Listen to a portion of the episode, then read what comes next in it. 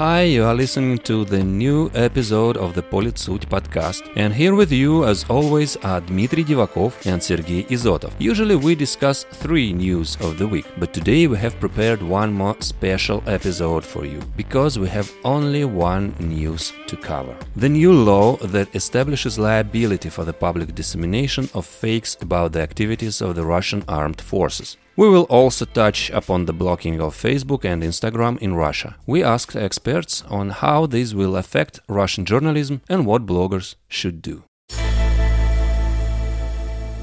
On March 4th, Russian President Vladimir Putin signed two federal laws which introduce criminal and administrative liability for public dissemination under the guise of reliable reports of false information containing data on the use of the armed forces of the Russian Federation, as well as for public actions aimed at discrediting the use of the armed forces of the Russian Federation. The maximum penalty under the new laws is 15 years in prison. Last week, ruling United Russia Party proposed lawmakers to expand the scope of the law on punishment for fakes about the army and discreditation of the armed forces so that it is applicable to all Russian governmental agencies operating abroad. Against this background, a number of news outlets stopped broadcasting in Russia and some media decided to stop covering events in Ukraine. Political lawyer Anton Timchenko, in an interview with the Politsut podcast, noted that the new legislation will significantly affect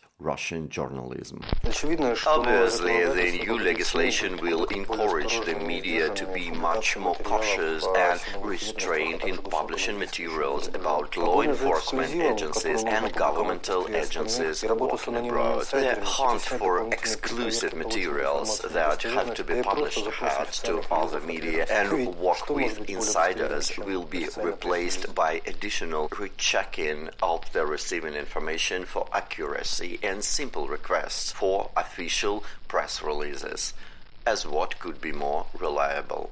The expert advises Russian journalists and bloggers to make sure that the information they publish is in line with the official data, indicate the source of information, do not edit or Photoshop materials for greater theatricality, and most importantly, do not publish calls to go out to stop the Russian army, as it will result in legal liability. But the head of the political expert group, Konstantin Kalachev, believes that it is easier for a news outlet to shut down than to continue working in this new reality.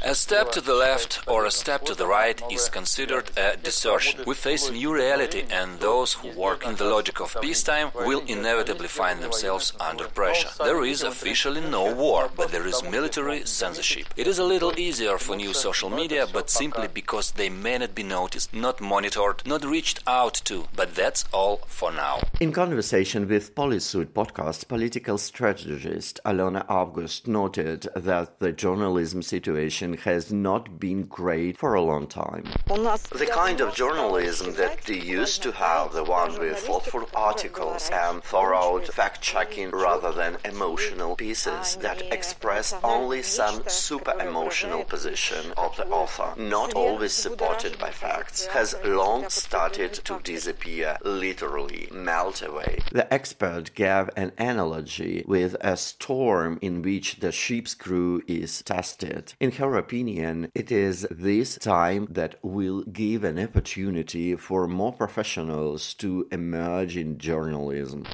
I believe there is a hope for an improvement in the quality of journalism and that some froth, I hope my colleagues will forgive me, will come off.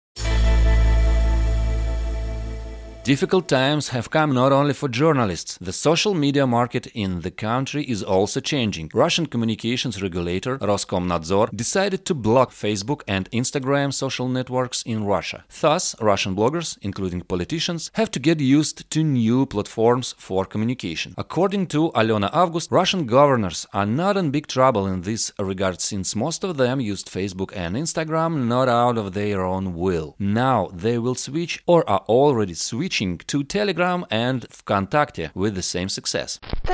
So nothing terrible will happen to officials and governors except for their own stupidity and unwillingness to effectively use social networks. Because right now, with all the complexity of the situation, it is a fertile time when people desperately need information. This is how it was at the beginning of the pandemic when people didn't understand what was happening, where to run, what to do. In the same way, now people need constant communication with the leaders of the country.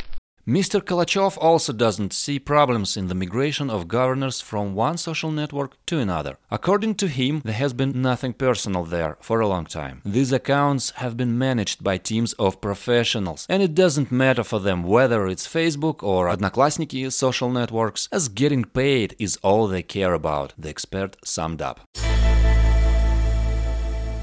As we were preparing this episode, a Moscow court labeled Meta an extremist organization and outlawed Facebook and Instagram social media platforms in Russia. At the same time, a representative of the Russian Prosecutor's General's office specified that using Meta's products and services shouldn't be labeled as extremist activity and that WhatsApp Messenger service wouldn't be banned. From now on, it is obligatory for anyone to label Meta and its products as extremist organization when mentioning them in public sources.